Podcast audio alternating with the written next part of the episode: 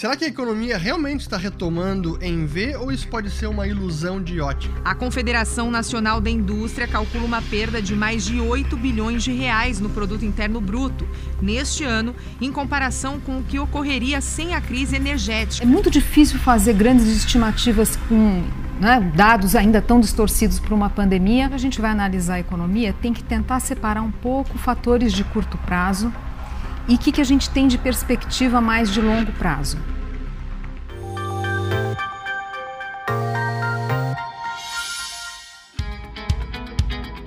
A Fundação da Liberdade Econômica é um centro de pensamento, produção e conhecimento, além de formação de lideranças políticas, que se baseia na defesa do liberalismo econômico e do conservadorismo. Para mais informações, acesse flebrasil.org.br. Olá a todos, eu sou Márcio Coimbra, presidente da Fundação da Liberdade Econômica, e este é mais um episódio do Liberdade em Foco o podcast da FLE.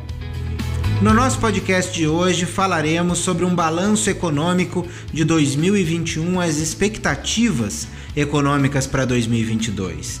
E para falar sobre esse assunto, nós convidamos Ricardo Caldas, um dos experts da Fundação da Liberdade Econômica.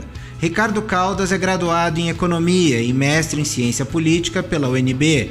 PhD em Relações Internacionais pela University of Kent at Canterbury e ele realizou pesquisas também de pós-doutorado na Columbia University, no Rockefeller Center of Latin American Studies e na Universidade de São Paulo. Foi diretor do CEA da UNB no período de 2010 a 2014. Ricardo, é uma satisfação enorme recebê-lo mais uma vez aqui no podcast da FLE, o nosso Liberdade em Foco. Seja muito bem-vindo. Muito obrigado, o prazer é todo meu e agradeço o convite para estar aqui. Ricardo, é possível combater a inflação e promover o crescimento econômico ao mesmo tempo?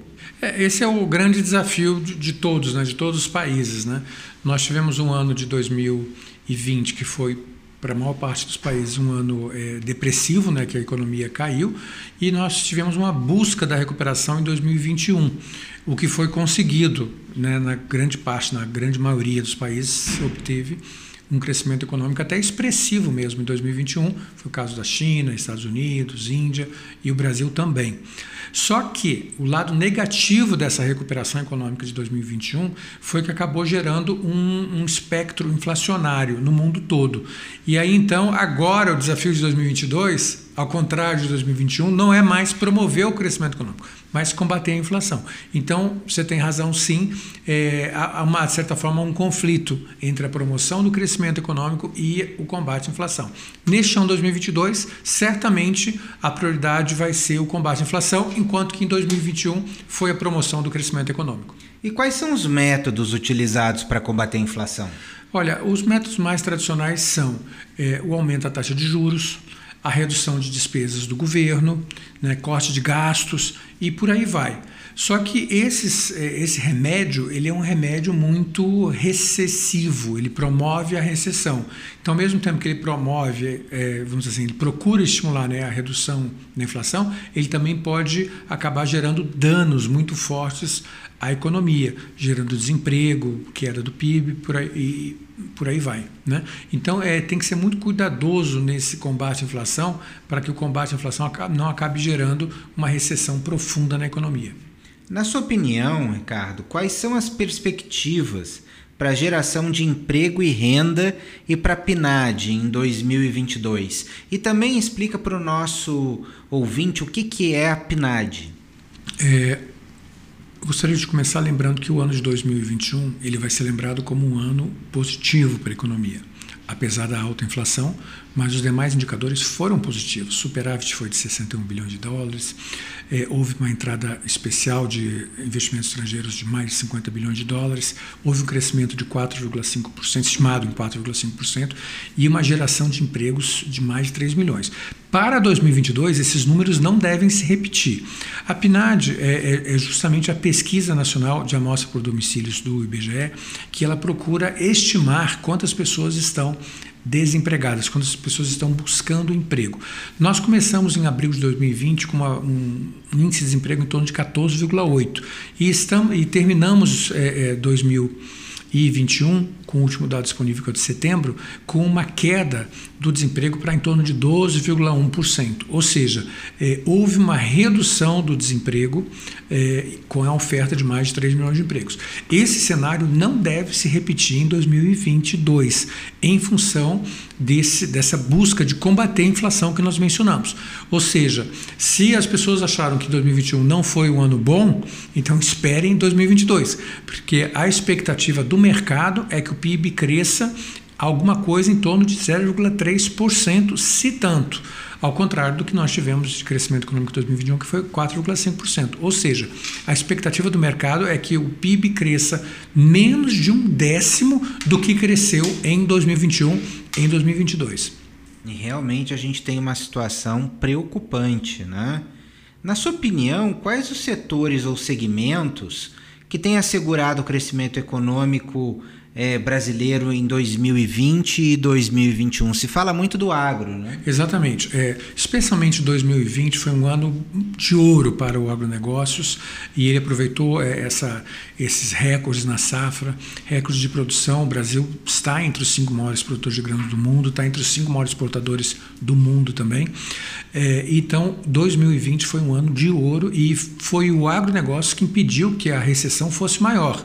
É, a estimativa do, do IBGE era que a que o PIB em 2020 tinha caído 4,1%, agora o IBGE revisou os dados e, na verdade, a queda foi menor, foi de 3,7%. Já 2021, nós temos uma pequena variação nesse cenário. Em função da crise hídrica, houve várias quebras de produção, especialmente eh, na milho, café, entre outros. Né? Mas, de qualquer maneira, é, o agronegócio foi muito importante para as exportações brasileiras. As exportações brasileiras em 2021 elas cresceram 36%, chegando a um nível jamais visto de 280 bilhões de dólares de exportação, gerando uma corrente de comércio de 499 1,7 bilhões de dólares, quase meio trilhão de dólares na primeira vez na história.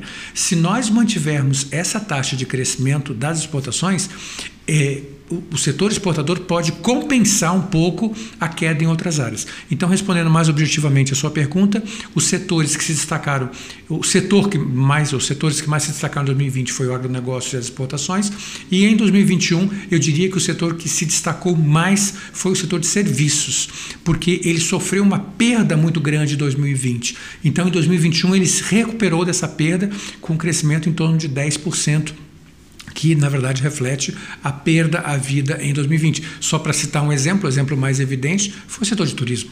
Mas esse, esse setor, esse, esse fato foi revertido em 2021 e o setor de turismo teve um bom ano é, no ano passado, 2021, em comparação ao ano 2020, que foi um desastre para o setor de turismo, com uma queda estimada de 40% da receita. E esses segmentos, na sua opinião, vão conseguir manter o crescimento econômico do Brasil em 2022? Então, o cenário de 2022 é um cenário muito incerto e eu diria até mais incerto do que, do que o de 2021, no seguinte sentido. 2020 todo mundo sabe que foi ruim, foi horrível por causa da Covid. 2021 foi um ano de recuperação, de retomada da economia, o que aconteceu. Só que agora, o que, que nós temos para 2022? Nós temos uma mistura do pior dos dois cenários. Nós temos uma, uma, uma volta da, da, do espectro da Covid, né, numa, outra, numa outra forma, né, numa forma talvez mais é, é, mais leve, né, que é o Omicron, mas que, que por outro lado ela, ela, ela é mais rápida de contagiar. O efeito dela é menos letal que as anteriores, como a Delta e outras, mas ela, ela é mais rápida de, de chegar a, a, aos indivíduos. Quer dizer, muita gente que não pegou nenhuma das cepas anteriores já está é, sendo vítima dessa nova cepa. Então, o Omicron ele já está causando um dano muito expressivo em termos de viagens no setor de turismo, ocupação hoteleira, voos cancelados. Se for mantido essa mesma é, é, esse mesmo fato, essas mesmas, esses mesmos acontecimentos do início do ano, se eles forem mantidos ao longo de todo o ano de 2022, eu posso já antecipar que 2022 será um desastre para o turismo novamente, como foi 2020. Né? Porque muitos pilotos estão pegando a doença, muitos voos estão sendo cancelados por causa de passageiros ou da equipe, da tripulação, e, e se isso for é, repercutido, né? Se, se isso for se multiplicando no plano mundial, então nós vamos ter mais um ano desastroso para o setor de turismo que afeta toda a economia, porque é um setor, é uma cadeia produtiva que ela tem muitas ramificações, é como no comércio, serviços, né? É, é, é, é restaurantes e tudo isso, né? Que foram muito afetados em 2020 e um pouco menos em 2021.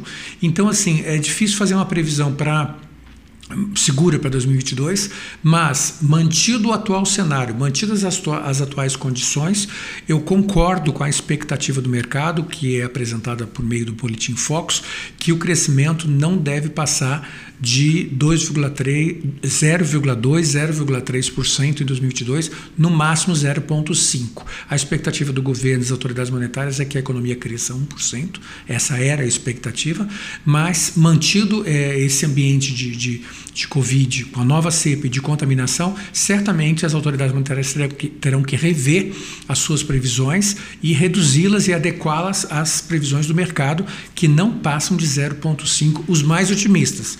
Os mais pessimistas já estão projetando crescimento zero ou até mesmo uma breve, uma leve recessão para 2022. Então, Ricardo, a gente não vê a tal da recuperação em V dita pelo ministro Paulo Guedes, correto? É, eu diria que o V começou a ser traçado, mas não foi concluído, né? porque esperava-se que 2022 fosse uma réplica de 2021. Se nós olharmos sem paixão, sem, é, é, sem partidarismo, para o resultado do crescimento econômico de 2021, foi excelente. Era um crescimento econômico que nós não tínhamos há muito tempo, talvez desde 2010. Só que o que pode se argumentar ao contrário? Que na verdade o crescimento de 2021 foi apenas uma reposição das perdas de 2020. Até aí tudo bem, sem entrar nesse mérito. A questão era, se, a questão é, se nós conseguíssemos manter esse crescimento de 4,5 por, por 4, 5 anos, seria maravilhoso, seria o crescimento em V. Só que não é o que a gente está vendo. Quer dizer, a gente está vendo que houve um ano de crescimento expressivo, que é 2021, mas só que dificilmente 2022 eh, vai repetir isso, ou seja, não teremos o crescimento em V esperado pelo ministro. E para a gente encerrar, Ricardo, qual é o peso que a eleição presidencial pode ter na economia em 2022? Então, é, o cenário também político ainda está muito incerto.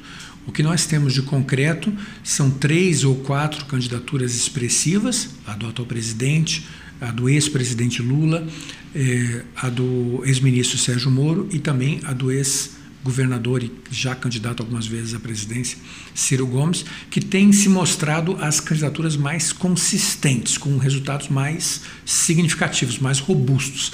As demais candidaturas, são em torno de uma dúzia, elas não têm conseguido nem pontuar nos índices ou, ou quando pontuam com um nível muito baixo. Né? Então, é, dependendo da, da, onde tender o eleitorado no, neste ano 2022, é, nós podemos entrar num, num, num, ambiente de retomada, talvez de crescimento mais rápido, né? que talvez seria, no caso de uma vitória, dos candidatos mais à esquerda, que certamente vão dar prioridade ao crescimento econômico, e, por outro lado, se houver uma vitória dos candidatos mais conservadores, mais próximos né, do conservadorismo, seja o presidente ou seja o ex-ministro Sérgio Moro, nós vamos ter provavelmente como prioridade o combate à inflação e a colocação das contas públicas é, de forma equilibrada, né? ou seja, é, o equilíbrio das contas públicas. Então, são prioridades diferentes dependendo da linha dos candidatos. Excelente, Ricardo. Te agradeço muito por essa visão sobre a economia que a gente tem em relação a 2021, em relação a 2022 e isso é importantíssimo para a gente entender níveis de emprego, para a gente entender como a economia anda juntamente com a questão da pandemia e o nosso ouvinte pode entender isso melhor. E aqui chegamos ao final de mais um podcast que desta vez tratou o balanço econômico de 2021 e também as expectativas econômicas para 2022.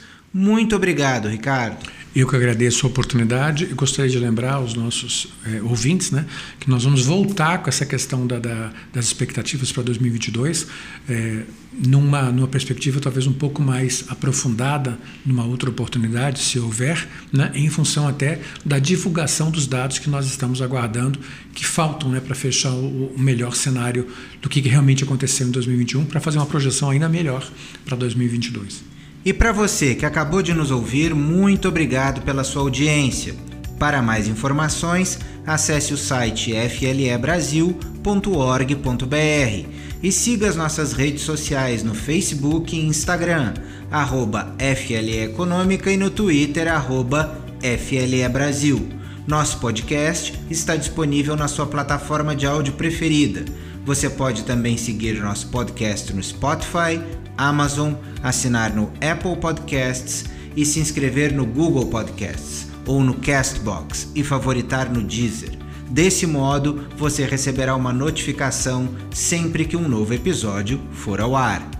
Eu sou Márcio Coimbra, presidente da Fundação da Liberdade Econômica, e este foi mais um Liberdade em Foco.